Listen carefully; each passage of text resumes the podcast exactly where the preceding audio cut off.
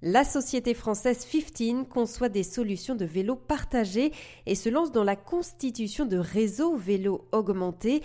De quoi s'agit-il? La réponse avec Benoît Yamedje, directeur général de 15. Alors un réseau vélo augmenté, c'est quelque chose qui permet de répondre à tous les besoins, tous les usages de vélo à l'échelle d'un territoire. Euh, jusqu'à présent, on avait des services vélos qui exister de manière un peu cloisonnée. On avait des vélos en libre service, c'est ce qu'on va avoir comme Vélib à Paris.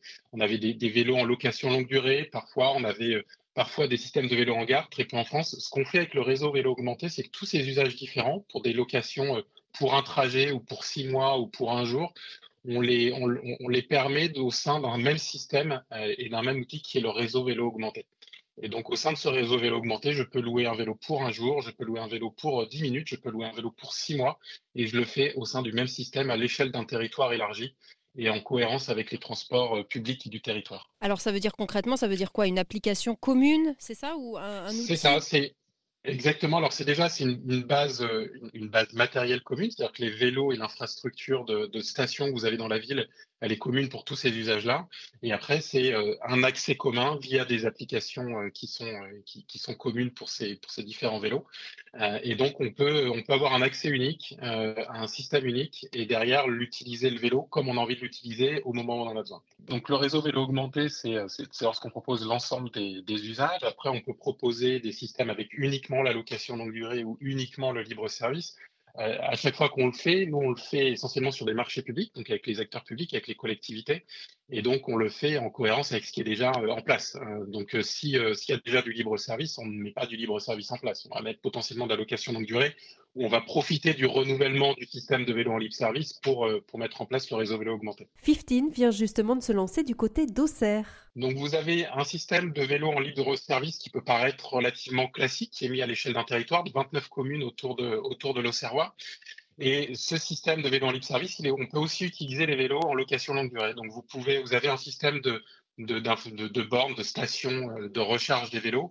Et ces stations, vous pouvez prendre un vélo pour un trajet, mais vous pouvez prendre aussi un vélo pour six mois en location longue durée. Et donc, c'est une première, euh, une première expérimentation d'un système, d'un réseau vélo augmenté à l'échelle d'un territoire.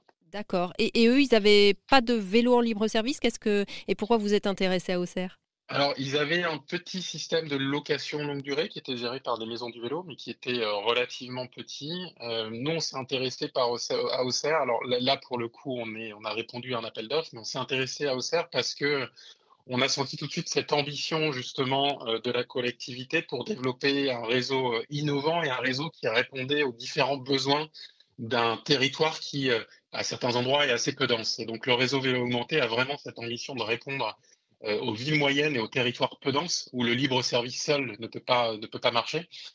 Et on avait cette ambition du côté de la collectivité, donc c'est pour ça qu'on s'est retrouvé autour de ce, projet parfaitement aligné avec ce qui devait être mis en place si j'ai bien compris, vous ciblez aussi ces territoires-là, justement, les villes moyennes, qui sont peut-être moins équipées? Exactement, on les cible, euh, on, les cible pour deux raisons. Alors la première raison, effectivement, c'est que c'est des, territoires encore euh, assez vierges de services vélo, donc euh, tout est à faire, tout est à mettre en place. C'est des territoires qui sont en général peu équipés, et en plus, ce sont des territoires où en général la dépendance à la voiture individuelle est la plus forte. Donc la mise en place de ces services a en général beaucoup d'impact et beaucoup plus d'impact finalement que dans des centres de grandes métropoles, parce que les gens qui vont utiliser le service le font vraiment en alternative de l'utilisation de moyens de transport plus carbonés.